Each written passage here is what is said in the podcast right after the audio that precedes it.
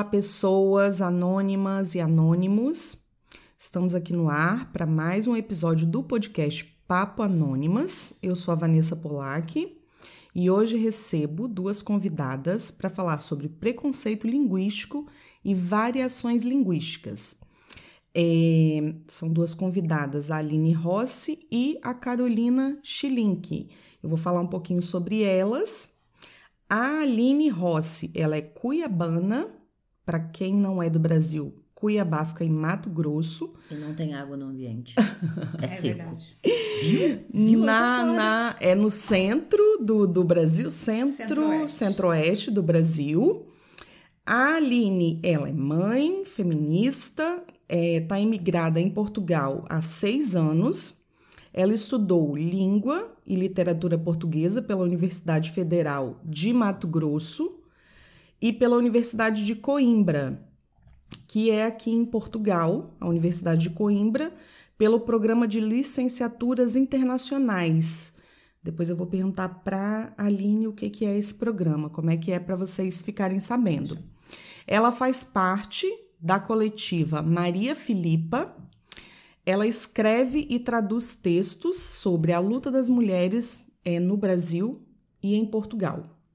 A Carolina Schilink é brasileira. E ah, posso falar que eu gostei da Aline? Pode. Gostei Também da Aline. amamos a Aline. amamos, todos estamos nos amando aqui, gente. É, a Carolina é brasileira carioca, porque o sotaque, né, minha gente, não nega. Mamãe também operadora de teleatendimento. Ela está imigrada em Portugal há dois anos e meio, mas depois ela vai falar dessa questão que ela teve idas e vindas aqui com esse país luso. Bom, eu vou começar aqui pela Aline e vou perguntar para ela, primeiro sobre o que é o programa de licenciaturas internacionais, porque tem aí anônimas de várias partes do mundo que podem querer saber o que, que é, como é que participa, e o que, que é o Coletiva Maria Filipa, para que, que ele se propõe. Então é contigo, amiga. Oi, gente. Obrigada pelo, obrigada pelo convite, obrigada, muito bom estar aqui. Uh, ainda mais falar desse tópico que eu amo de paixão. Uh, o programa de licenciaturas internacionais, infelizmente, não vai dar mais para muita gente, porque, como muitas outras ações afirmativas que existiram no Brasil, já não existe mais. Depois a gente pode falar alguns... mal de Bolsonaro durante o Pode, a gente pode falar Desculpa, mal de Bolsonaro, gente. é um programa que foi cortado depois do primeiro golpe, não é? Com Michel Temer. Ah, então. Ah, então esse programa era do Brasil. Era do Brasil, não é daqui, não. Foi ah, criado na, na, altura do, do governo da Dilma, na verdade, ah, e era um programa que selecionou sei lá, estudantes universitários do Brasil inteiro, e o, o, o pré-requisito era você tem que ter estudado a vida toda em colégio público. Uhum. E então a gente passava dois anos em Portugal, dois anos, era uma graduação sanduíche. Uhum. Uh, e eu posso dizer que foi incrível porque a maioria dos colegas que vieram comigo, o programa teve duas edições, depois cortaram.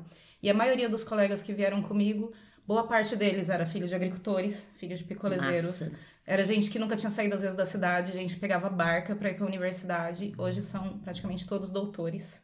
Estão dando aula na universidade, estão dando aula nas escolas públicas, Uma... retorno, né? Uma adenda aqui para a galera de mais de Portugal às vezes perguntam para gente, mas o que que vocês dizem que foi destruído no Brasil? Por que, que o Brasil está destruído? Isso aqui Esse é um grande é um exemplo. exemplo. É um exemplo. Sim, um grande exemplo. Essas eram pessoas que não iam conseguir sair do Brasil nunca, nunca pensaram nessa possibilidade e hoje, mais uma vez, parece um sonho distante para quem é baixa renda no Brasil não é? Porque fazer um intercâmbio, especialmente fazendo a conversão, hoje o euro tá quanto aí? Seis reais cada euro. Seis não é fácil sair do Brasil. E, e, na verdade, quando a gente fala em fazer uma graduação ou fazer estudo no exterior, a gente tá falando de investir na ciência, porque essa pessoa em quem você investe volta.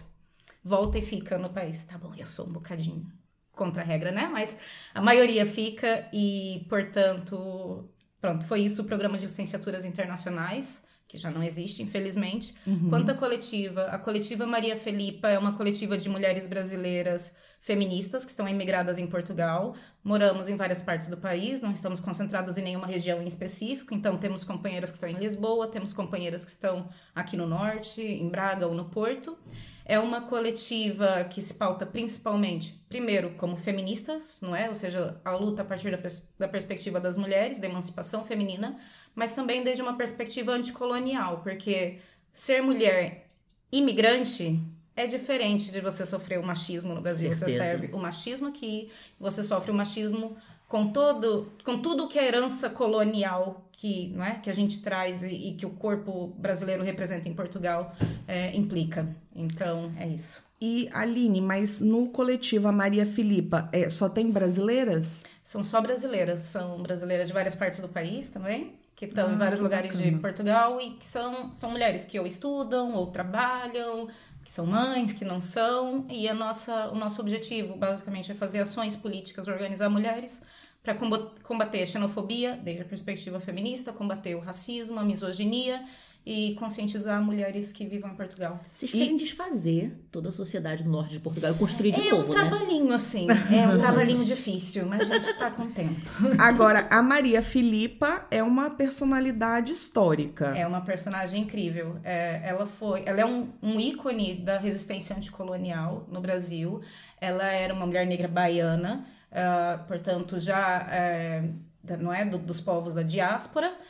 E a Maria Felipe é incrível, ela queimou dezenas de embarcações portuguesas que é, pronto, aportaram no Brasil para colonizar ali na, na, na costa. E ela foi, liderou um grupo de mulheres autonomamente e tacou fogo nas embarcações portuguesas. Fica aí o recado, viu, gente? É isso aí. Agora, pera, mas só uma, uma, mais uma coisinha aqui, ó, professora de história curiosa. É, a Maria Filipa, ela nasceu no Brasil, ela a, os pais vieram sim. da África, ela já nasceu ela na já, Bahia. Ela já é baiana, sim. E aí ela já tinha adquiriu essa consciência de que ela tinha claro. que combater o colonizador. Exatamente, era uma altura, lá tá, era, era século XIX, não é? Então é uma altura sensível, estão falando de lei áurea, mas na verdade a gente sabe o que, que isso significa no Brasil, portanto, sim. É muito bacana, gente. Olha, pesquisem aí mais sobre. Nós temos vários personagens históricos importantes no Brasil e eu sempre falava isso para os meus alunos como tem mulheres para serem pesquisadas na história. Tem muita coisa, não tá tudo escrito, não tá tudo pesquisado, tem muita coisa ainda para a gente reescrever é, sobre a história das mulheres. Eu que é, minha área de pesquisa é essa, eu acho fantástico assim ter um, uma coletiva com o nome de uma personagem assim que é considerada o que a gente fala que são mulheres que eu adoro estudar, são mulheres transgressoras, né? Que a gente eu dá essa que, nomenclatura. Na verdade, a nomenclatura transgressora quase eufemiza o que elas fizeram. É, foi Sim. muito mais do que isso, né? Sim. O que, que é fazer uma resistência período, anticolonial naquela altura. É.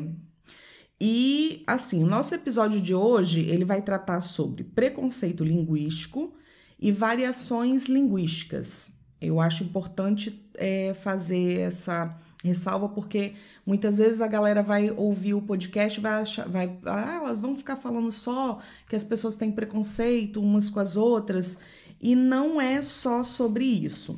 Primeiro a gente vai perguntar para a Aline o que, que é o preconceito linguístico. Bem apontado. Tem gente que acha que falar em preconceito linguístico é mais uma daquelas coisas que as pessoas inventam. Tudo é mimimi hoje, que saco, não é? E na verdade, como, como a gente fala, preconceito, uma ideia pré-concebida, portanto, já é algo né, baseado em, em ideias as ideias se baseiam em alguma referência, e no caso, preconceito linguístico é você discriminar uma pessoa, um grupo de pessoas, às vezes um grupo largo de pessoas, baseada na ideia de que existe uma língua correta ou uma forma correta de falar, uma língua padrão. E na verdade, a gente não tem como falar de preconceito linguístico sem falar da divergência entre fala e gramática, língua e a gramática, porque a ideia de que alguém fala errado só pode vir, base, vir baseada na assunção do que só a gramática está correta. Só o português correto é o português que se fala na gramática. E na verdade a gramática só descreve a língua. Ela uhum. jamais é capaz de acompanhar a língua toda. E é claro que vai um bocado mais além disso, porque, por exemplo, a gente tem preconceito linguístico no Brasil, entre brasileiros. Muito. Mas o preconceito linguístico que um brasileiro sofre em Portugal não tem a ver com o preconceito linguístico que ele sofre no Brasil. Portanto, é, no Brasil existe muito preconceito, por exemplo, com a fala nordestina, e aqui eu estou generalizando porque não é? A, tem falas né? Caramba é, tem, tem são um, nove uma estados, infinidade né? é uma infinidade de, de, de variações uhum. no Nordeste que é um território gigantesco. A a gente fa, sei lá do Rio de Janeiro para Paraíba a diferença linguística é enorme. E nessa no preconceito linguístico que a gente vê no Brasil a gente vê as implicações da, da discriminação social das diferenças econômicas que estão refletidas no Brasil. Quando a gente vem emigrar para Portugal, especialmente para Portugal, não é só aqui, é em vários lugares, né? Mas quando a gente vem como imigrante para Portugal, isso sobe um nível. Uhum. Porque aí não, não quero saber se você é, é carioca, paulista ou, sei lá, paraibano. Piauí. Você é brasileiro. Você é brasileiro. Você é o ex-colonizado. Você vem do lugar. Portugal é o pai do Brasil, criou. E Portugal é quem, é quem fala português, é quem é a língua do colonizador. Você nunca vai falar corretamente, você sempre vai falar errado, apesar dessa ser a fala que você sempre ouviu, que você sempre aprendeu e você se comunica super bem, você esclarece, comunica suas ideias bem, mas você não fala correto. E até em referência à gramática que você fez, eu posso citar aqui uma dezena de brasileiros que domina a gramática portuguesa, estuda, produz texto, produz conteúdo textual que não é o meu caso, nem mesmo a brasileira domino, mas que ainda assim sofre esse mesmo preconceito linguístico. E é uma coisa muito chocante, porque eu, por exemplo, fui falar esses dias no trabalho que eu quero fazer uma faculdade, e a primeira pergunta que me fizeram foi como é que você vai acompanhar? Vocês uhum. sabem que eu falo português, né?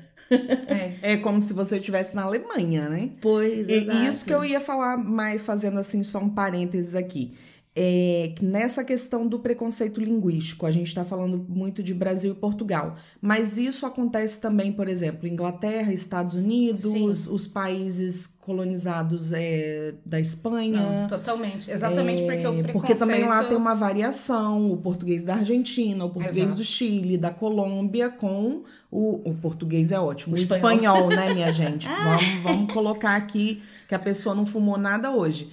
É é diferente do da Espanha. E uma coisa que eu estava falando com um amigo é a questão, por exemplo, da Alemanha, que eles falam que tem a língua alta e a língua baixa.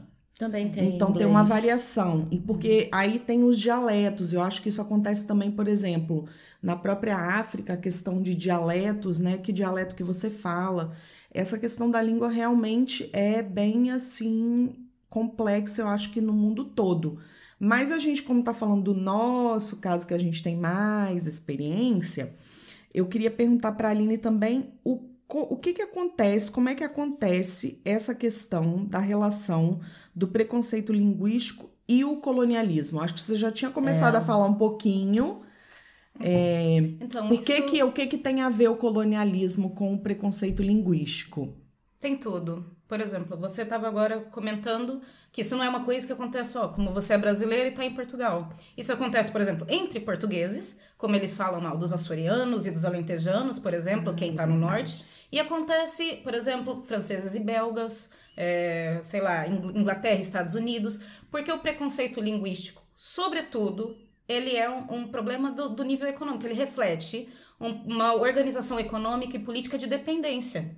É isso que a gente vê quando a gente sofre discriminação do preconceito linguístico em Portugal, não é? Que a gente sofre esse tipo de situação, que é o que está refletido ali é que alguém que foi colonizado, alguém de um país que não é uma raça pura, sabe? Porque How os verdadeiros os verdadeiros somos nós. Ah, e vocês estão aí meio misturados, né? Aquela coisa. Então a gente. nossa língua que é a correta. Exatamente. Nós é que somos os pais. A língua de Camões. A língua não é de Machado de Assis. A língua é de Camões. Percebe? Ah, é então, qual é a relação com o colonialismo? É toda. Porque, primeiro, português não era a língua do Brasil, não é? Ela é a língua do colonizador. Eu vou dar um exemplo. É, ano passado, nós fizemos, na coletiva Maria Filipa, nós fizemos um evento sobre mulheres na resistência anticolonial e tivemos uma convidada que é uma liderança é, dos Guaranis, das mulheres Guarani Kaiowá. E ela estava falando sobre quando ela decidiu ir para a faculdade, ela decidiu estudar, ela não queria aprender português, ela decidiu aprender porque ela viu chacina na tribo dela, o pai dela foi assassinado por homens é, que provavelmente são do Estado, ela não sabia dizer, mas da forma que ela descreve eram do Estado, que chegaram lá para fazer a demarcação de terras, pediram para eles assinarem, eles não conseguiam ler, ninguém explicou aquilo para eles, e eles acharam chique. O, o cacique foi, o pai dela era o, cacique, o cacique achava chique pôr o dedo, que tinha que pôr o dedo assim, porque eles não sabiam assinar. Então ele foi lá e colocou. E eles tomaram a terra. Chegaram para tomar a terra porque eles tinham concordado. E então o povo dela resistiu, não é porque era tudo que eles tinham, é o território que sempre foi deles, eles viviam daquilo, e o pai dela foi assassinado nesse dia. E a mãe dela disse: "Olha, você precisa aprender porque esse papel também é uma arma. Você Sim. precisa, você precisa saber falar, você precisa aprender a língua deles". Ela disse que não queria porque sentia muita raiva, mas ela foi. E quando ela chegou na universidade, ela fala das várias dificuldades que ela teve, porque português não era a língua dela. E todo mundo lembrava o tempo inteiro como ela não sabia escrever como ela não podia estar tá ali, como ela escrevia mal e, portanto, não era possível comunicar. Gente, ela tá falando uma coisa super importante, porque no Brasil é, rola muito essa questão da galera criticar o indígena que vai para a universidade. Ah, isso não é mais índio? Tá pois na é, universidade. É o debate tá geral usando, das cotas, né? Tá usando celular, tem televisão em casa, Sim. fala português. Mas olha como que é importante, pelo menos ali, uma parte daquele grupo saber, porque chega lá um branco com um papel, ninguém sabe de nada, a galera tá no meio do mato. E aí, é claro que eles precisam. Olha a importância de você ter um médico indígena, né? É, e uma pessoa que, que, que estude língua portuguesa, sabe? As pessoas realmente têm uma ignorância muito grande é, porque não param para raciocinar com é, esse tipo de situação. Claro que tem gente que acha que tá tudo bem, né? Vamos lá, tira a terra mesmo, Mas é o não é deles. É o que a Aline falou. O papel é uma arma. E é uma arma que a gente vê as crianças empunhando, porque você entra na sala de aula, você é professora, você sabe. Os livros de história foram escritos por brancos, homens, eurocentrados. Sim. A perspectiva toda de história que as crianças aprendem e, e, logo a construção dela de valores, de moral, de ética, de estrutura social, é sempre voltada para o homem branco europeu. Então, é difícil você fugir disso, né? É difícil você fugir disso em tudo, em todos os sentidos. Você se sentir uma mulher que é capaz de ter poder de mudar, você sentir que é uma sul-americana uma latino-americana que é capaz de viver em qualquer outro lugar, você sentir que você é capaz de, enquanto. Desculpa, eu me recuso a dizer que eu sou branca, minha pele é clara e eu reconheço os benefícios que isso traz, mas eu não sou branca, eu sou latina. Vou eu lá me afiliar kkk pra ver se eles não vão kkk na minha cara. isso é seríssimo. Então, assim, e, e isso é tão enraizado na nossa sociedade, a gente ensina isso para as crianças, a gente reproduz isso a vida inteira. O meu filho é louro de olho azul. E eu arrumei um furdunço na escola dele, mas eu falei: você não pode declarar que o menino é branco. Primeiro, porque ele é latino. E eles mas me vieram que meu filho aqui, tinha que. Não, lá. No, no que Brasil. meu filho tinha que. Que meu filho era representante, porque enquanto, né? Recorte de sociedade branca na escola, que eu tenho cá as minhas convicções na vida, e uma delas é de que eu só vou lutar pela qualidade no ensino se meu filho estudar na escola pública. Então, independente da quanto eu ganho, meu filho estuda em escola pública, sempre foi. E saúde, você só vai brigar pela qualidade da saúde se você usar a saúde pública. Se você tiver plano de saúde, você não vai brigar pela qualidade de saúde, porque você não vai usar aquele negócio. Então, assim, uma das coisas que passa pela minha vida o tempo todo é isso. O quanto eu fui privilegiada, porque o meu professor de história falou: sabe aquele livro caro que sua mãe comprou? Guarda. Porque quem escreveu ele não sabe do que está falando. Ele era um homem branco vivendo lá na Europa, escreveu um texto que virou livro e a gente está estudando até hoje. Então vamos. E ele trabalhava com textos de pessoas. Então, assim, eu tive uma educação muito privilegiada, porque meus prof... meu professor de história do segundo grau, ele era um cara que falava assim: você tem que pensar. Vocês têm que pensar, porque o que está escrito ali não reflete a nossa realidade.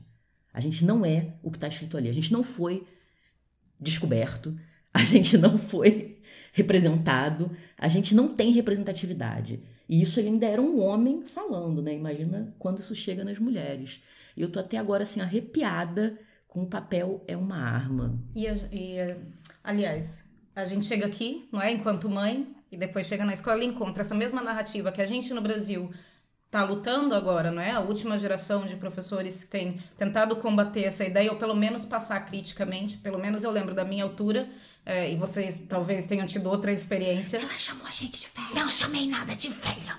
Mas da minha altura já tinha, ainda tinha nos livros de história aquela representação quase gloriosa dos ditadores. A ditadura Sim. militar, por exemplo, Sim. ainda falava dos espelhos, que essa coisa toda, sabe, cheia de eufemismo. E agora a gente começa a combater essa ideia para os livros de história, começa a. A gente está tentando, né? Daí vem o Bolsonaro. A gente começa. Por isso avançar. que eu fugi, tá, gente? todo mundo, amiga. Todo é, mundo. a gente sempre fala Mas disso aqui. A gente vem pra cá e aqui a narrativa ainda é essa. Ano passado, eu não sei como é que foi com vocês, mas meu filho estava tendo, né, telescola por causa da pandemia.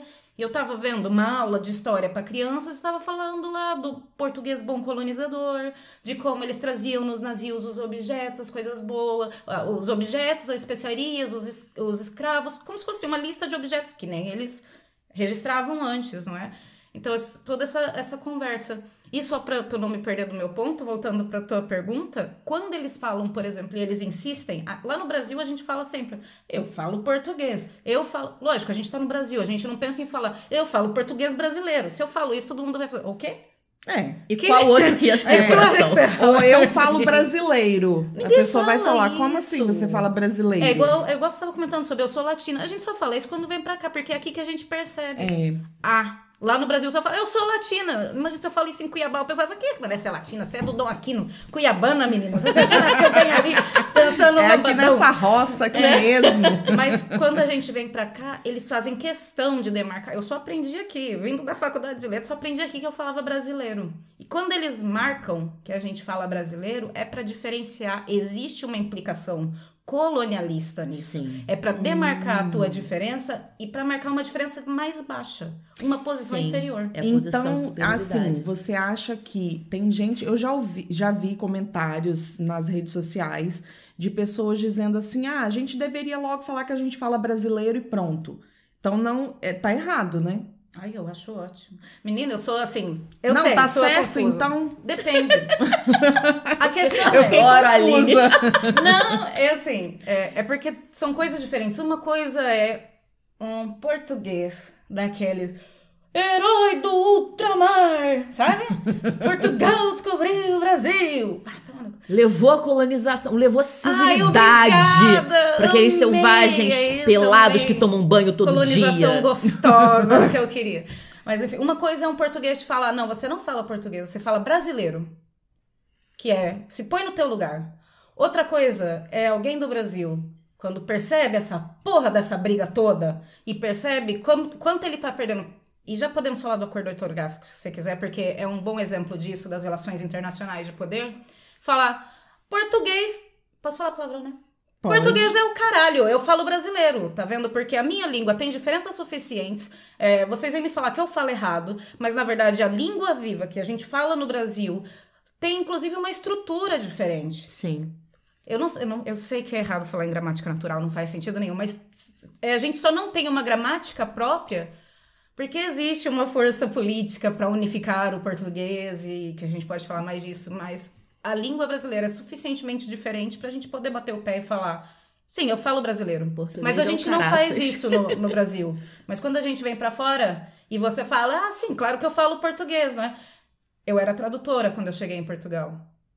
Eu hoje trabalho com marketing, sabe por quê? Porque eu sou formada em língua portuguesa e eu não vou ensinar português para os portugueses.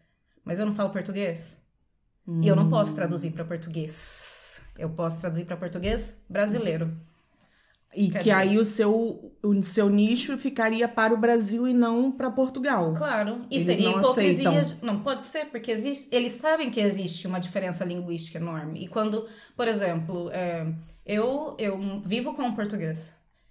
Ele, quando vê filmes brasileiros ou coisas assim, às vezes ele precisa de legenda. E quando eu vejo filmes portugueses também. E às vezes, se você não estiver concentrado, você pode não pegar o que, que as pessoas estão falando, sabe? É uma diferença grande a forma que você estrutura a, a frase. E a questão gramatical, por exemplo, que, que eu estava falando, que origina o preconceito linguístico, né? Porque a gente usa como referência. A gente cresce no Brasil aprendendo uma gramática que você nunca nem viu ninguém falar, dependendo da região, é verdade. Por exemplo, no sul, Se pessoal... você não é do Pará, você não fala português adequado à gramática. Nem, nem o pessoal do, do Pará, porque eles não... Ele, normalmente, mesmo o pessoal que usa o tu não é? Rio Grande do Sul, uh, ou, no, ou no Nordeste, ou no Norte, normalmente usam o tu, mas conjugam diferente.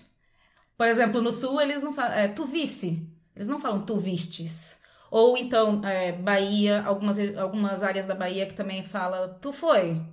Eles não falam tu, tu fostes. fostes. Então, é. no Pará Eles usa não tu fostes. No, é, no Pará, Pará eles já usam, né? Esse o, esse, o final é esse, é. né? Na, na, não, é frases. a conjugação adequada da segunda pessoa. E, e os pronomes? Polo, filo. Quem é que fala isso no Brasil? Vai pensar, minha filha, é, você veio polo. direto de 1800, tá doido? Quer dizer, então a gente tá na escola. Eu sou de Cuiabá. Em Cuiabá ninguém fala tu. Eu Poloei via voz, minha xícara gente, na mesa. Voz. A mesa. Eu achava, eu ficava vendo aquilo na escola, eu pensava, quando é que a gente vai parar de se, se enganar aqui? Quando você migrar e parar de estudar esse raio desse voz. Foi a primeira vez que eu vi o voz sendo usado. Caralho, alguém usa vosso, né? E vamos combinar que não é usado é de acordo mesmo. com a gramática? Claro que não. Não é. é. Exatamente. Então, o vosso trabalho, Carolina. Meu nada.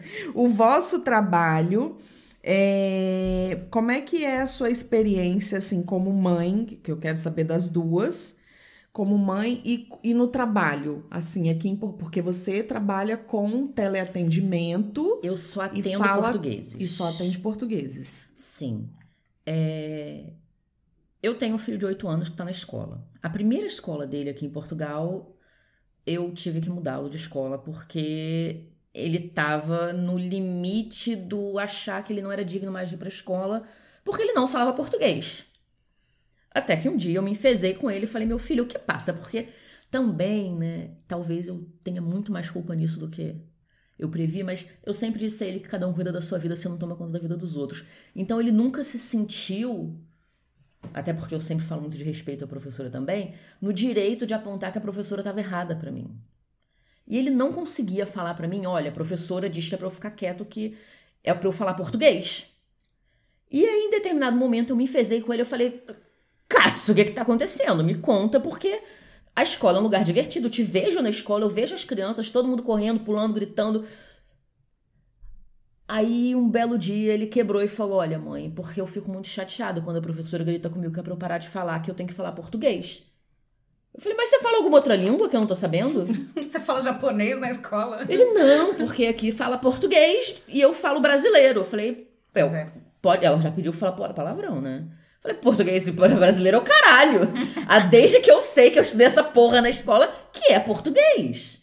Tem, tem lá as particularidades do, Brasil, do, do que se fala no Brasil em Portugal, mas é português. E aí você vai na escola, e aí você espera, né, que, que o ser mais iluminado, que estudou pedagogia, que é a coordenadora pedagógica, vá te dar uma mão e ela fala assim: Ah, mãe, mas tem que entender que é diferente. Eu, para, pera aí. No meio disso tudo, você tá me dizendo que a professora tá certa de falar com a garota pra não falar, porque ele não está falando português em sala? Então, assim, chegou no limite que eu falei assim: olha, não tenho mais diálogo nessa escola. Eu preciso tirar meu filho daqui. Porque, independente de qualquer caminho que eles vão seguir, pedagogicamente falando, não me interessa que ele conviva nesse ambiente. E eu tô falando de crianças falando para ele porque as crianças repetiam o que a professora falava. É, porque a, a, é o que acontece, né? A criança reproduz o que hum. a, Só a criança nunca tem ideia nenhuma. Criança não é um gênio, acorda de falar assim, vou chamar alguém de, de brasileiro, imigrante, safado, que tá vindo roubar emprego do meu pai. É. Uhum. Ele ouve isso uhum. de alguém sempre, claro. Uhum. E então mudei Gabriel de escola. O problema não sanou, porque obviamente tem outras crianças na outra escola que ouvem em casa, então ainda tem uma reprodução desse discurso, mas eu já tenho um respaldo da professora e da coordenadora de falar assim, ah, assim: não, então isso é muito bacana. vamos trabalhar isso, vamos conversar sobre isso, vamos falar sobre migrantes e e eu já falei pro meu filho que é, é algo que toda hora fica me batendo na cabeça. O preconceito linguístico passa necessariamente pelo processo colonizatório, porque Sim. em todas as línguas você tem uma expressão para, para caracterizar o idioma falado no lugar colonizado. No inglês você tem, no francês você tem. Uhum. Eu não sei se no italiano tem, mas eu também não sei quem a Itália colonizou. Não sei se no alemão Acho tem, porque eu não sei quem a Alemanha colonizou. Certo não colonizar, mas né, eu gente? sei que no inglês tem, no francês tem. Então, assim, né? Eles têm termos para caracterizar. O teu não é o legítimo, o legítimo é o meu, você é o que tá errado. Então, é muito difícil você trazer um filho para fugir de um governo de Bolsonaro, chegar aqui e, e teu filho falar assim: "Não, mãe, eu não pude falar com a professora porque ela pede para eu não falar porque eu não sei falar português". Uhum. E aí você solta um palavrão na cara do teu filho, porque você não tem mais o que fazer. Uhum. você xinga, você fala assim: "Caralho". E aí não adianta ficar batendo o pé com essas pessoas. Eu acho que você fez não. super certo realmente de, de, retirar. Porque você vai ficar impondo um sofrimento para criança. Mas eu briguei, mas eu briguei, eu briguei muito, viu? Foram meses de briga. Porque Antes eu, de tirar. eu realmente acredito que a gente tem que lutar pela hum. qualidade do ensino público. E se o meu filho saiu de lá, tem outras crianças que estão lá. E vou te, te complementar esse cenário da primeira escola de Gabriel com uma outra criança da turma dele que era uma criança que, inclusive, é um, é um menino autista, que a mãe nasceu em Cabo Verde. A mãe vive aqui desde que tinha um ano de idade. A mãe dele tem 40 anos. Ela é suficientemente portuguesa. Mas não. Porque ela nasceu em Cabo Verde. Os portugueses são hum. brancos, né, amiga?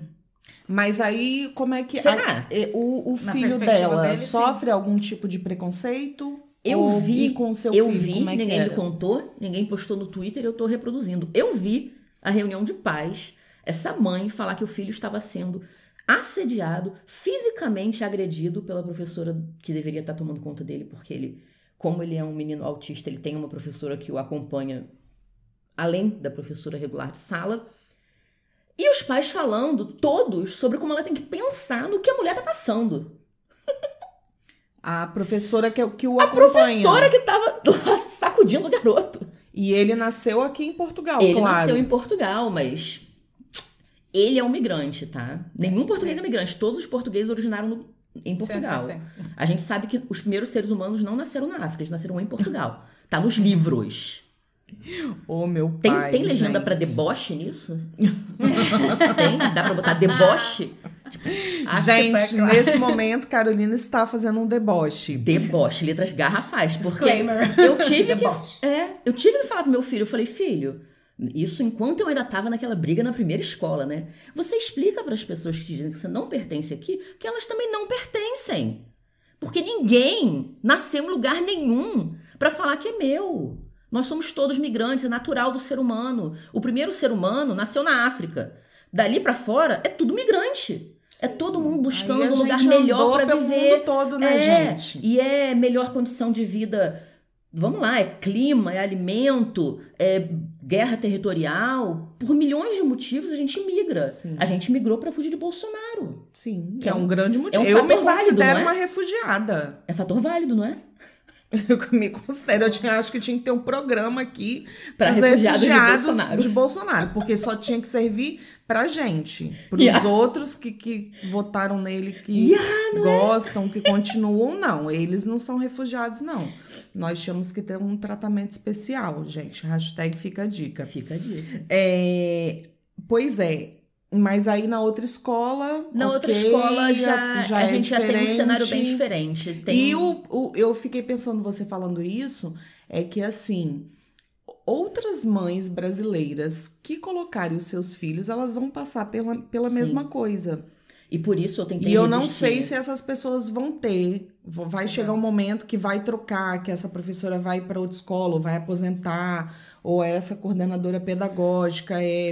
É isso, é porque é um erro pensar que é só a professora. Primeiro a gente pensa em que em quantas mães que sendo migrantes aqui têm. É, eu não gosto de falar da palavra coragem porque não é isso. Elas estão, às vezes, numa situação de vulnerabilidade. Yeah. Estão numa posição que permite a elas bater de frente com a escola. Porque o medo de represália enquanto migrante é muito grande. Sim. E, de, hum. e, e, então não é só a professora mudar de escola, é a professora com o suporte da coordenadora. É você, tá, você não está batendo de frente com uma professora. Você está batendo de frente com uma escola, com uma instituição com que pertence sabe? Entre aspas, que pertence. Você bate de frente e você com o não, Estado. você nem devia estar tá aqui, né, linda? Yeah. Você veio lá da sua terra, quer é dizer. Verdade. Quem é você na fila do pão? Aquela frasezinha que a gente ouve, né? Volta pra sua terra. Tá, tá mal, muda. É isso que eles Volta falam. Volta pra sua terra. Olha, a coisa da briga contra o Estado é porque essa mesma escola eu tive muitos problemas, mas eu realmente brigo. Eu tô lá e eu sou daquelas ranhentas que para sair tem que me dar pé na bunda. O meu filho reclamou que não tinha assento na sanita da escola. E eu falei, nossa, que coisa estranha, deve ter quebrado. Semana seguinte, e aí, filho, a Sanita tá com assento? Não, mãe, tá sem. Falei, vou conversar com a professora. Gente, pro Brasil, quem tá ouvindo sanita é vaso sanitário. Pronto. Viram, né? a variação linguística. Ó o exemplo. Professora, o banheiro dos meninos tá sem tampa na sanita. Não, mas esse é o certo. Não, professora, olha só. Se você dá descarga com o vaso não tampado, toda a sujidade de dentro do vaso vai pelo banheiro inteiro. Não, mãe. Aqui em Portugal é normal a gente não ter tampa porque a tampa deixa o banheiro sujo. A gente esquece a professora, porque a gente já tava tendo um problema ali com a professora, né? Desde o comecinho. Brigas, né? é. Falei, essa briga eu já não vou passar com ela, eu já vou direto pra direção. Direção. Então, o banheiro tá sem sanita. Meu filho já tá dois meses aqui sem tampa na sanita. Não, olha. A mãe não percebe que aqui em Portugal a gente não coloca tampa no banheiro porque é muito difícil de higienizar a tampa, é mais fácil higienizar a louça. Eu. Então vocês não gostam das meninas porque o das meninas tem tampa. Não, é porque as meninas sentam. Ah, teu filho caga em pé? Porque aí já acaba a paciência, sabe? É isso. Meu pai. Aí eu fui, né? E você vai escalando a coisa. Você escreve para a Câmara, você escreve para a Secretaria de Educação. Você vai na Secretaria de Educação, porque o segundo e-mail que você manda e não tem resposta, você fala assim: estão de sacanagem com a minha cara. Mas eu tinha respaldo financeiro e social, porque eu era Exato. legalizada, para correr atrás. O que. Pô! Um é... quinto da mão de, a mão de obra que tem hoje aqui no norte é, muito é de importante. brasileiros, é de imigrantes, né, em geral. Pois é, mas e se a pessoa estiver aqui numa situação ilegal, né, entre aspas, imagina ela vai ter que passar por isso. Não passa. E, ela, e ela vai não, ter que engolir. Tem que aceitar. Tem que e vai aceitar e não vai mandar e-mail e vai escalar. Até porque quem tá imigrante irregular ou com outras situações, você não precisa estar irregular pra você estar numa situação de vulnerabilidade, sabe? É, você tava aí a comentar você sobre um quinto da mão de obra. A maioria, eu amo a imagem que todos os brasileiros que vêm pra cá é todo rico. O pessoal sai da novela da Globo e vem abrir negócio em Portugal, porque eles têm tanto dinheiro que eles não vão abrir lá nos nórdicos, né? Eles abrem em Portugal, que é o nosso plano de colonização reversa. Não sei se seja, não, yeah. não sei se podia yeah, contar. Yeah. Ai, desculpa, gente. Gente, spoiler. Já foi aqui um outro deboche, tá? Pra legenda, é um outro não é deboche. deboche. Não, é verdade. Não, isso começou é com o Lucas Neto. Isso é, é recolonização. É Mas o Lucas Neto quer colocar a legenda ou fazer uma dublagem já tá eu, capitulando. Que eu achei super. Eu não gostei. Gente, olha, se alguém aí ouvir. Da assessoria do, do Lucas, Lucas, Neto, Neto, por favor. Vendido!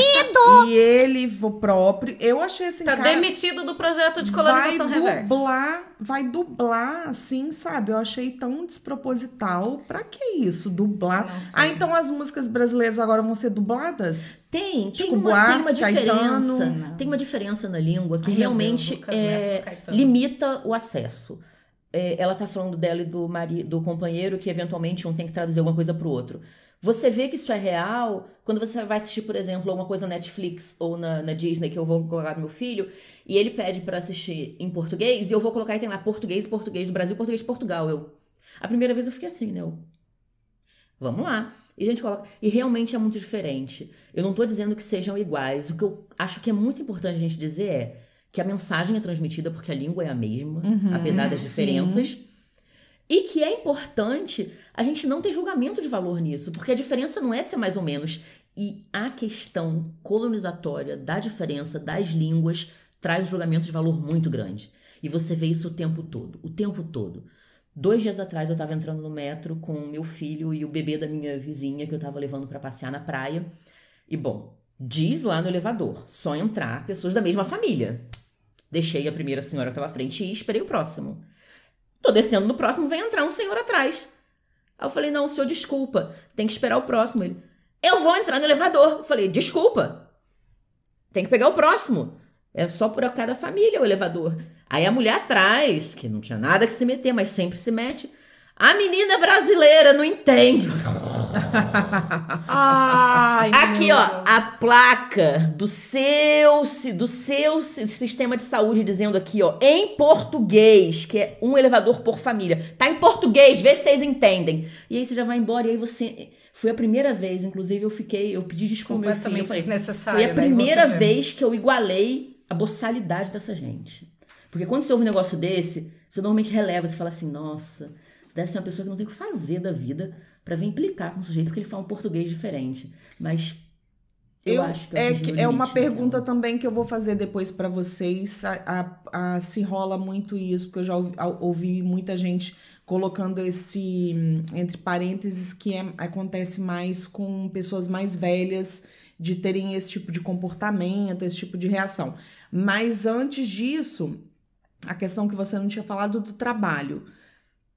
Rola ah, muita sim. coisa. Aí é engraçado, é porque eu é? colonizei o português de volta, tá? Boa! Porque eles precisam de mim. Lucas Neto, você tá demitido, ela vai assumir. Tá agora. lascado. eles precisam de mim. Quando eles me ligam, eles precisam de mim. Não é só o Brasil que tá lascado, hein, Ou vão gente? perder muito dinheiro. Hum. Então, assim, quando eles me ligam, ah, menina brasileira? Sou. Ai, não, que bom, porque os brasileiros sempre empatizam com os outros. E aí é outro discurso. Quando você anda na rua e você esbarra com português e você tem um problema com português, você anda de calcinha na rua, você monta jacaré para ir pro trabalho, você é escravo, você é tudo. Quando ele precisa de você, é outra história. Ai, não, porque brasileiro sempre empatiza muito, eu preciso muito de ajuda. Ai, que bom que é uma brasileira, porque a gente fala português, me entende, né? Porque na verdade a minha empresa fornece suporte em inglês. Eu, por acaso, forneço em português e inglês. E é curioso, né? Porque é uma brasileira fornecendo o suporte, oferecendo suporte para os portugueses. Mas aí você vê uma, uma outra chegada deles no brasileiro.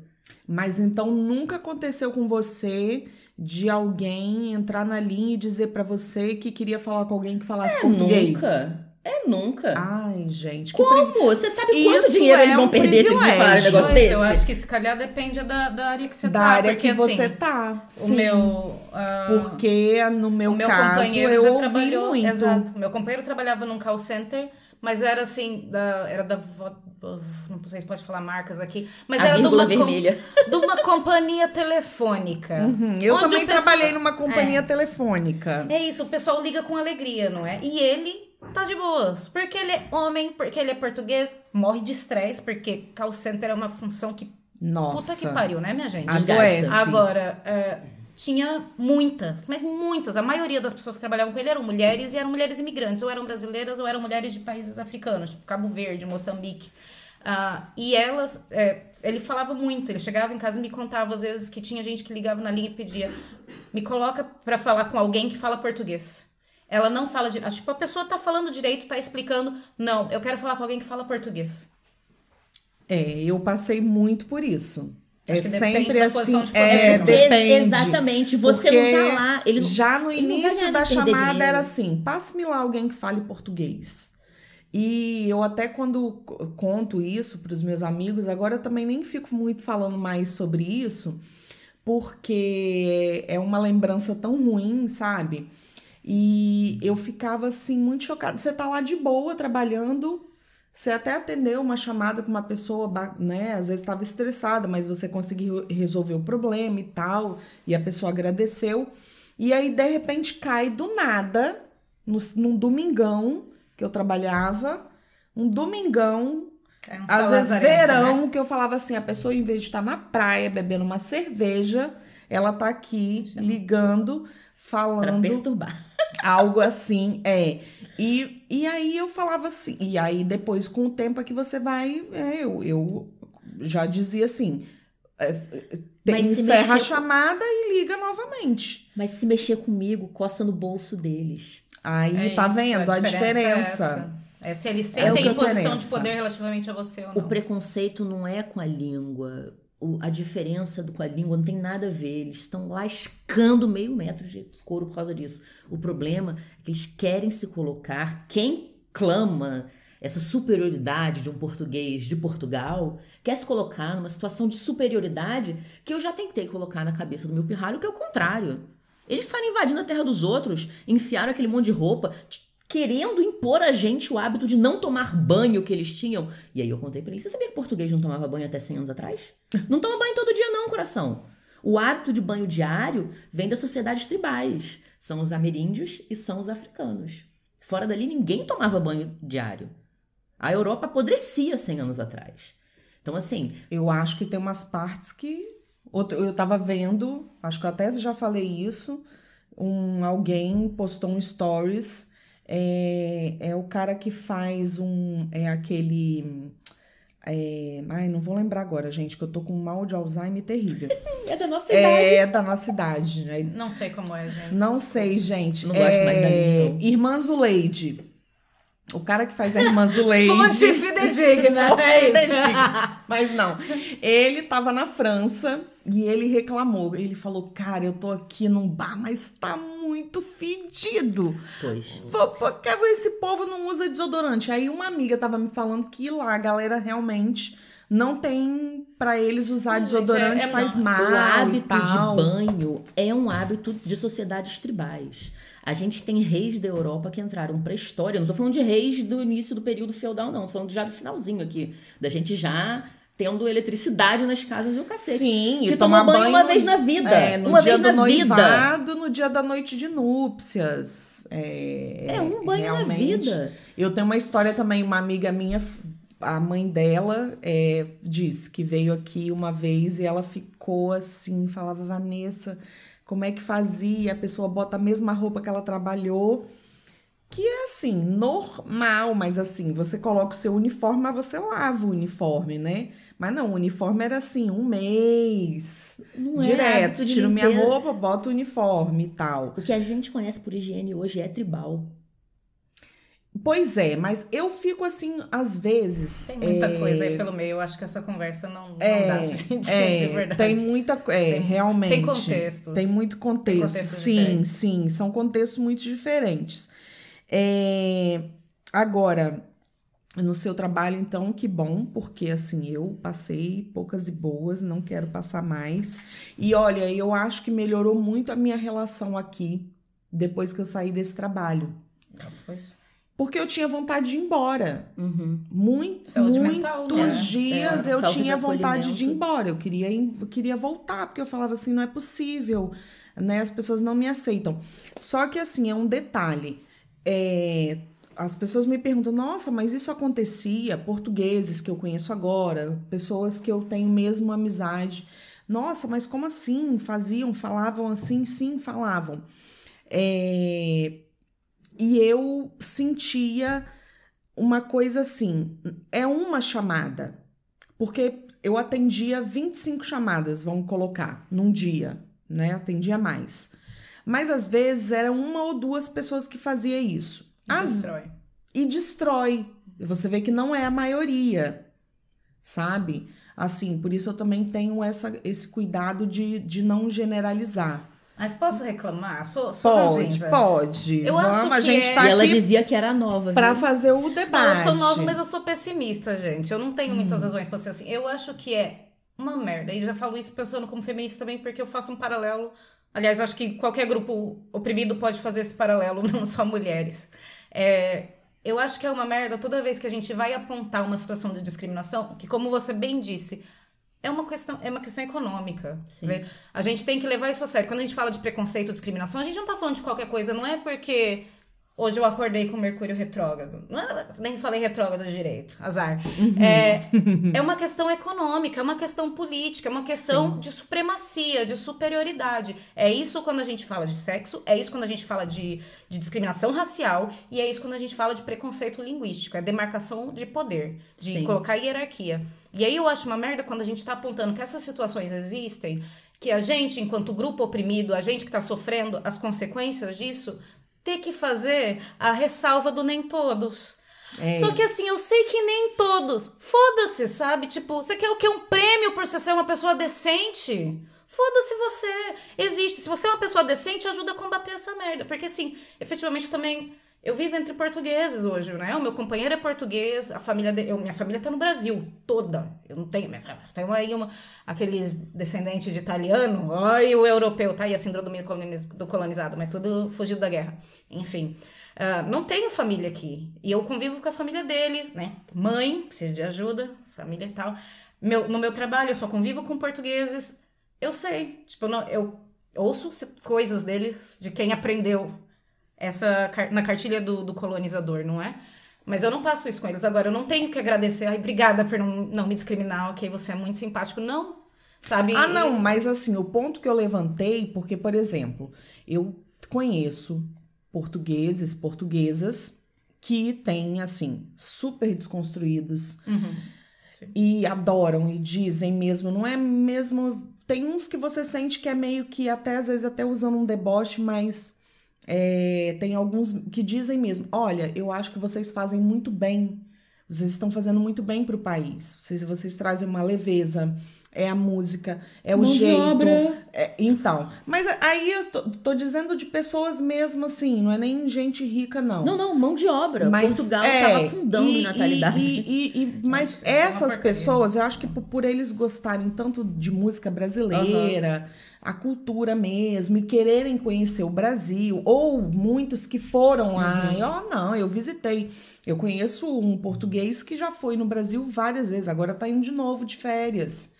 Em plena, o Brasil não tá essa coisa pra, pra pessoa querer ir pra lá. Não, mas eu vou, vou pro Nordeste, vou pra praia. É, inclusive, eu falei que sou do Espírito Santo. Eu vou lá visitar pra ver como é que é. O que, que tem de bom no Espírito Caranguejo Santo? marataízes. Caranguejo, come um peruazinho por mim lá na beira da praia, meu no Deus, que quiosque, com uma cervejinha, um peruazinho com banana frita, hum, uma muqueca Gaeta, capixaba o Gaeta, na aquele hotel na praia. É Gaeta ou Bahia? muqueca capixaba na panela de barro. Então, assim, é, eu também acho que quem foi pro Brasil, tem uma galera que é super escrota, vai lá e fala super mal, Yeah. ah, porque me roubaram, não sei o quê. Mas tem uma galera que tem uma outra visão. Ou às vezes a pessoa nem foi, mas morre de curiosidade pra ir.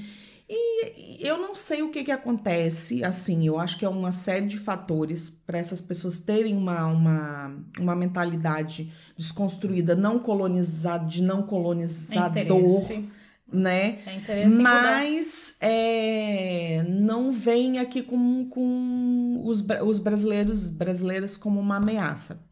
Agora, é claro que eu, eu, eu tento muito colocar isso para mim, esse ponto. Focar É. nesses. Assim, focar nesses, para eu não querer ir embora, né? Senão a gente quer pegar o avião e quer ir embora, com destino à verdade. felicidade, ao Brasil, que, que nesse momento não tá.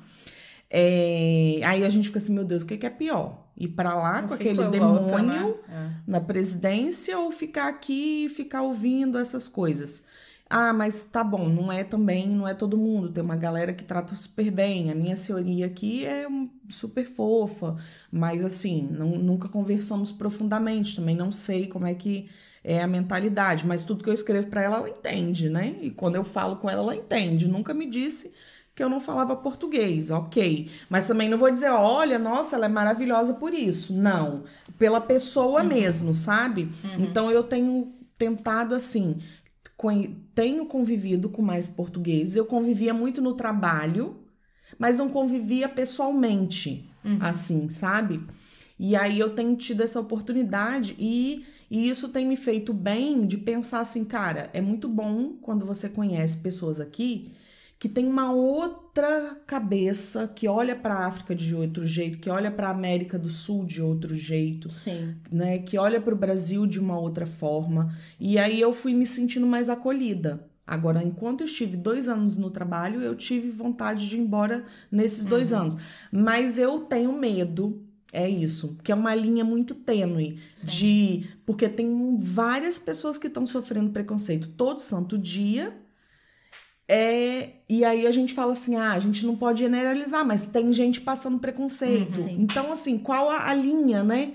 Que a gente fala, mas a gente mora aqui, como é que a gente vai fazer? Eu já ouvi gente É que falando que, linha não não quer, existe, não né? quer conviver com portugueses. Essa linha não existe. A gente tem aqui que entender que isso tudo, esses conflitos todos estão acontecendo ao mesmo tempo. Sim, sim. E mesmo, sei lá, das pessoas, óbvio, lá tá, eu vou fazer essa do nem todos. Conheço pessoas maravilhosas aqui, que são portugueses, e que cresceram, sim, com essa cartilha do colonizador na escola, descobriu o Brasil, não sei o quê, pai do, do- de quem, descobriu a África, maravilhoso.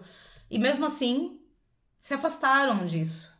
As pessoas que eu conheço que são assim são pessoas militantes. Elas são pessoas que têm um interesse ativo em construir uma sociedade diferente. Não é que elas mudaram da noite pro dia e apagaram aquilo da memória, sabe? Aqui, aquilo é um trabalho luta ativo, constante. diário que você faz de, de, se, de ver na perspectiva do outro e de perceber que se você tem um projeto político para a sociedade, como um militante no caso, né?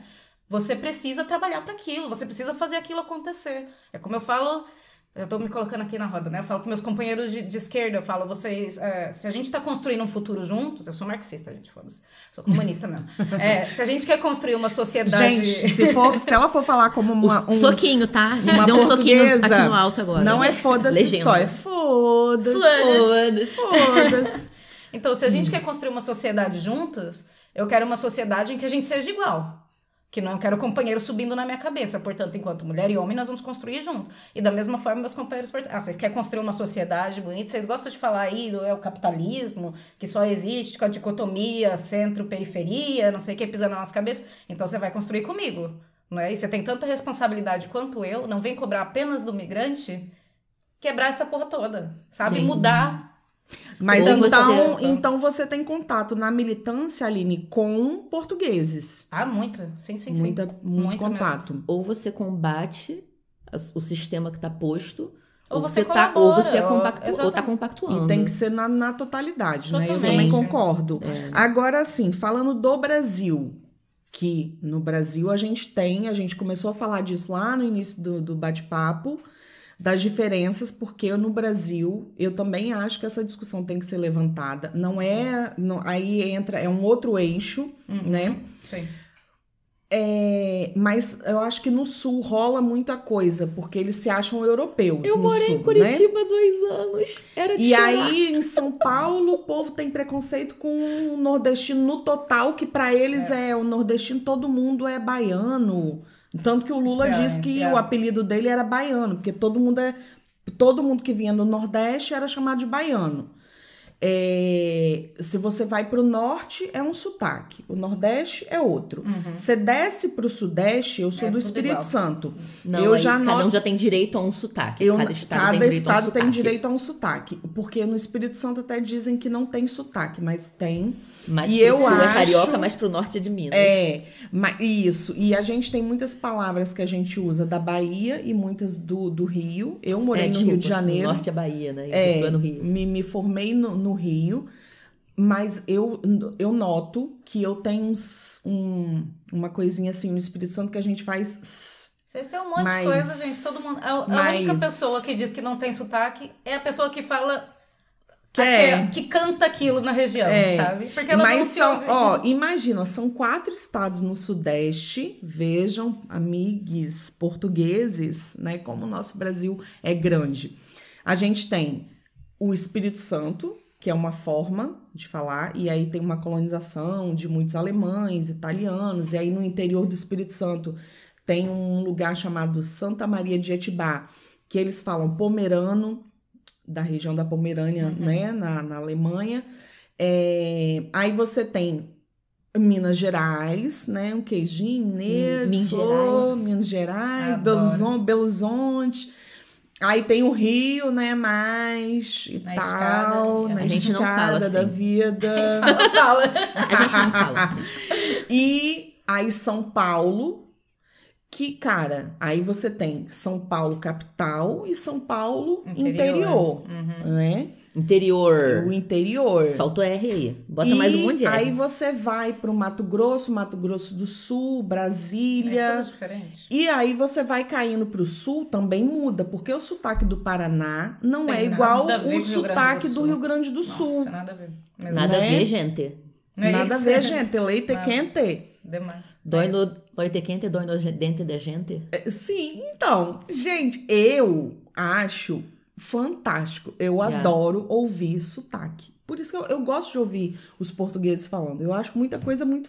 O foda-se, eu acho maneiro, É. né? Tem muita coisa. Cala-te, Mas, cala-te, mas pá. o, o sul de Portugal Cala-te, é eu já não ótimo. percebo sotaque nenhum. Agora, não no sei Brasil, se é mais a próximo gente do tem... meu do carioca, mas eu não percebo sotaque nenhum quando eu vou ao sul de Portugal. No norte eu consigo. Mas que Ah, pra pois nós, é, mas nós como o brasileiros é mais sul- difícil, né? Porque, por exemplo, o- quem é do Porto, os portuenses, consegue identificar de que zona de Lisboa que você é. Não é, você não é alfacinha, você é de Pois é. Cascais.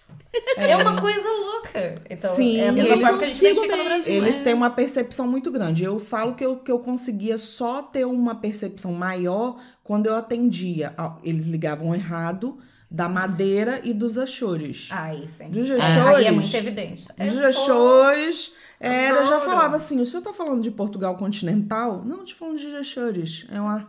Eu sabia. Ou da Madeira, que é diferente. Aí sim, mas eles aqui, eles conseguem.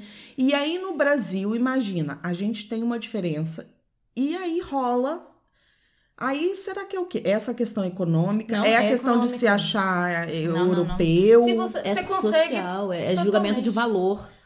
Não que é, eu, é é julgamento de valor. Você você está sempre citando exemplo de, por exemplo, a própria visão de que o Nordeste inteiro tem o mesmo sotaque, o Norte inteiro tem o mesmo sotaque e o Sul tem todo o mesmo sotaque, é uma visão do Centro-Oeste, que é uma visão do, do- ali do Sudeste, que é uma visão economicamente favorecida. A gente fala centro-sul, né? Que Quando pega o é sudeste, o isso. sul. Quando eu falo que são sempre é sempre uma questão econômica e política, é sempre uma questão de poder. Isso que a gente está falando de, de preconceito linguístico em Portugal como brasileiro, o problema da discriminação e da hierarquia é que ela escala. Assim como por- aqueles portugueses salazarentos aqui falam Ei, que eu não gosto de imigrante que vem aqui roubar o trabalho. Daí eles emigram pra França. Yeah. E ninguém gosta de Tuga na Suíça e na França. Que eles são imigrantes. E aí sente que aí eles não são tão europeus porque eles vêm do sul. Eles, ele, os portugueses comentam que quanto mais pro norte você vai, eles falam que, da onde, não sei se da França pra baixo, é tudo moro. É Ah, tudo os árabe. portugueses são É mouros. tudo árabe. Uhum. Tá? Então, e isso acontece. Tipo, você vai aumentando. Mas como é que você ousa falar um negócio desses portugueses, nascidos Isso há gerações aqui? Ah, Não, não. Nasceram Por- junto com as árvores daqui de Português- Portugal. Português não existe. O verdadeiro as- português é Nunca latino. migraram. Azeite... É azeiteiras que fala, gente? Português não passa de um ladinho. que dá As azeitona. oliveiras. Oliveiras, olha, azeiteiras. Azeiteira, adorei. Minha misericórdia. Mas é, é isso. Corta vai, isso, imagina, gente, Você vai fazendo um zoom out e você vai, vai aumentando essas relações. Você só vai amplificando São relações de poder. pelas relações de colonização. Mas quando você vai dando zoom in, também no Brasil, por exemplo, a situação com o Nordeste e o Sudeste, ou. Opa, não vou nem falar do Centro-Oeste, porque o pessoal olha Centro-Oeste e pensa em dupla sertaneja e Blairo Maggi, sabe? Pensa mais nada. Eles nem sabem o que, que tem em Cuiabá. Então eu, eu falo. Eu falei pra ela, antes de soja, você chegar, tem- antes de é, chegar, eu falei, gado. eu falei, eu sou muito preconceituosa com o pessoal lá do, do É, Mato Grosso. Falei, pra mim tá todo mundo com um potinho assim na mão, na rua pedindo água, por favor. Porque eu andei naquele lugar, eu achei que os- não tinha água no ar. Não, não, não, Não tem, tem água no ar? deserto, é foda. Não tem água no ar. Pra mim, todo mundo lá tá morrendo de sede o tempo todo. A gente tá mesmo. Ah, mas e o que você vai ver são as mesmas relações de poder que foram. E se você for vendo de onde é que elas vêm, você vai voltar mais uma vez para as capitanias, depois você vai voltar para a colonização.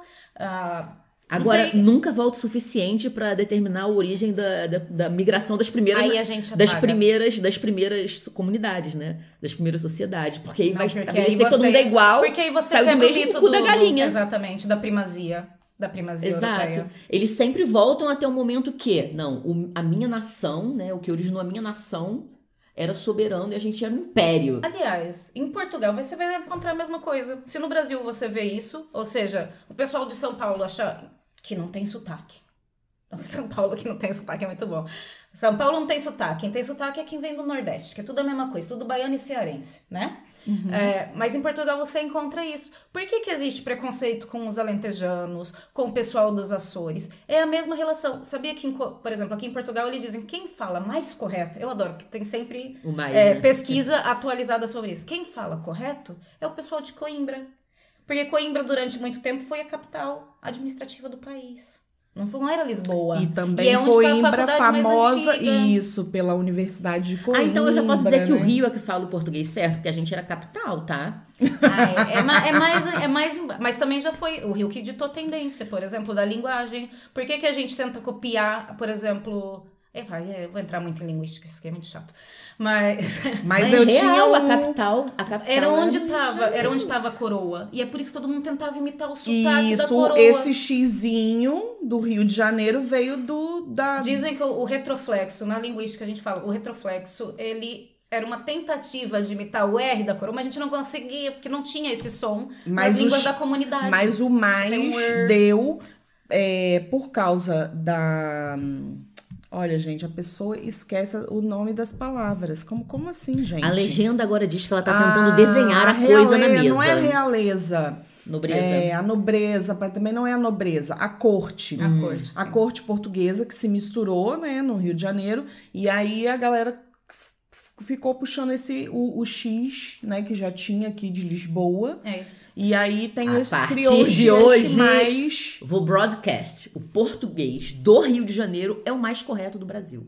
Vocês falam registro, alguns. Deus que me livre. Alguns falam registro, Ali- igual aqui Mas em então, Portugal. registro, bicicleta, todas essas palavras, elas têm uma razão de algumas pessoas cortarem certas letras. É a facilidade na pronúncia. Sim. Eu tenho um amigo que está fazendo uma pesquisa sobre isso para o doutorado dele. Olha, pois é, eu vou dizer pra vocês que o nosso episódio de hoje, que já tá caminhando pro final, a gente falou e a gente não falou tudo. Vocês vão ter que voltar, porque é muita coisa, Yeah, yeah. né?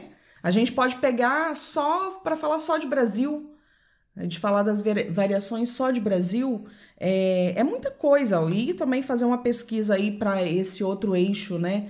É, Estados Unidos e Inglaterra, que também tem diferença, né? Até os Estados Unidos, pro sul dos Estados Unidos, do sul dos E Estados Unidos pro também, Caribe. pois. E aí, ela tá falando, você vai dando zoom in, você vai só vendo que as relações Sim. de poder, elas, elas na verdade, elas se Eles têm, apresentam é de muitas formas. Eles têm a mesma coisa no inglês que é o inglês da Inglaterra, que é o bonito e que é o correto. O dos Estados Unidos é que é o. Lá tá, é o país colonizado. Porém, quando você vai no Brasil, a gente. Qual é o inglês que a gente aprende? É o dos Estados Unidos, é o que a gente sabe e que a gente vem pra cá e não é o correto. Mas, Mas aí é afinal, porque tio Sam vendeu relação- o American Way of Life direitinho, de a gente poder, mais comprou. uma vez. Exatamente. Exatamente. Então, a gente fez uma pesquisa no Instagram. Aliás, gente, já fica aí, hashtag fica dica. Sigam o nosso Instagram, arroba sem acento, tá? Sigam lá nosso Instagram, que a gente fala dos novos episódios, a gente dá dicas de literatura, de filme, fala sobre feminismo, fala sobre uma. um- várias coisas. A gente vai ter num- um, um outro episódio aí que a gente vai falar sobre mulherismo. Fiquem já, ligadas. Já sugeriu o Don't Look Up? Ainda não. A gente tá no iníciozinho do. Tem muita coisa. E a gente quer dicas, tá? Falando nisso. Duas. Don't Look Up o Show de Truman. Mandem dicas e, e podem, quem quiser mandar dicas e quiserem mandar um textinho falando por que e tal, a gente quer e a gente vai colocar, vai publicar no Instagram. E aí vocês mandam pro é, o e-mail papoanônimas, tudo junto, sem acento, arroba gmail.com. E a gente fez uma pesquisa no Instagram perguntando né, é, o que, que os seguidores achavam, né, se a língua portuguesa ela devia ser padronizada. E a galera respondeu que não, a maioria, eu acho que deu 100% que disse que não, que não tem que ser padronizada.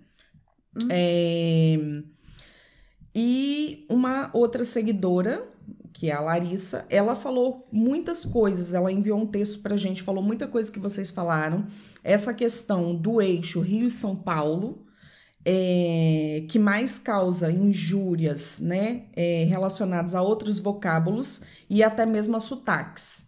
Então, acho que ela colocou muito a questão do Rio. É o que, é o, é o que ela teve contato, que é, ela até fez essa ressalva. Né? É, mas eu acho que esse eixo realmente é, s- é, sul, realmente tem aqui ali um abismozinho aí com a galera que tá lá no norte e Tem, né? Mas nordeste. se separar, eu quero passaporte nordestino.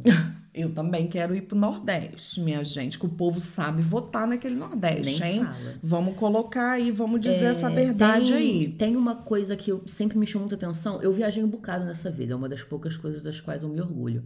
Tem uma coisa que me chama muita atenção, que é como dentro da Inglaterra, que é um ovo.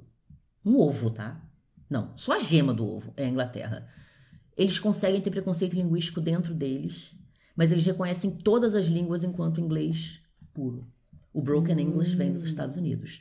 Então, se Hum. Você. é bacana. É, porque se você pensa assim, o londrino, que é o mais cosmopolita, de repente, ali na, na ilha, ele vai, obviamente, ter um inglês é, dentro da leitura da gramática mais adequado. Você vai pro norte, os caras não. Pô, é construção de frase assim, a gente joga as letras pra cima. O que cair a gente lê. Mas. não, não tô brincando, não.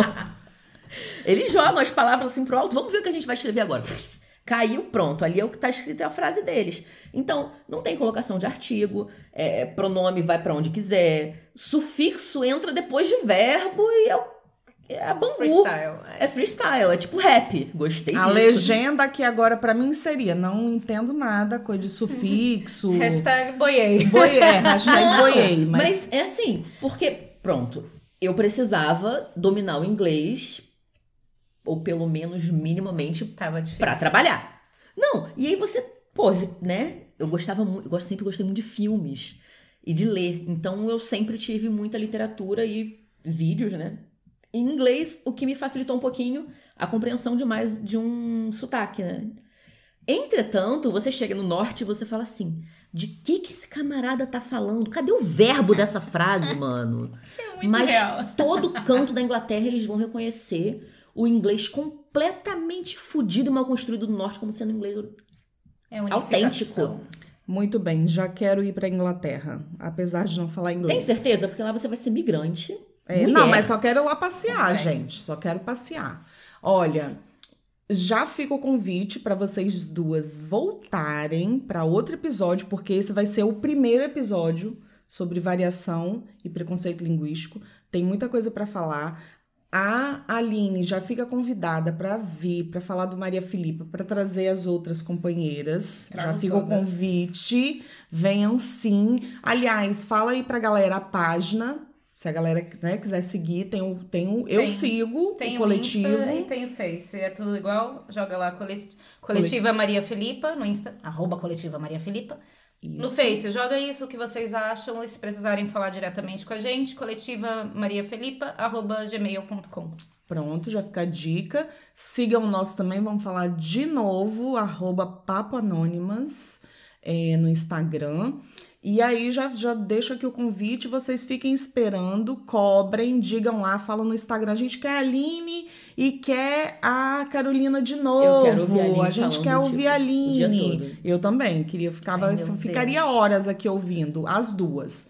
Então, olha, um beijo pra vocês, pra todos, todas e todes. Continuem Ai, pode ouvindo. falar do todes em algum episódio? Claro. Porque eu fico bebendo e debatendo todes horas com os meus amigos assim. Ótimo. Vamos, já conversa. vamos colocar aqui na pauta o é e é uma discussão que está surgindo Sim, no mundo sim. todo. Real. Tem filmes, Estados Unidos estão falando sobre isso. A gente vai então discutir sobre isso. É, não é sobre isso, tá tudo bem. É sobre isso e a gente tem que falar. É, então, ó, um beijo para todos, todas e todes. E sigam a gente, ouçam, compartilhem, divulguem, porque a gente precisa de muita gente ouvindo a gente. E a gente tá- só tá começando o ano de 2022 e a gente vai ter muita coisa para discutir durante o ano todo. Beijo, beijo.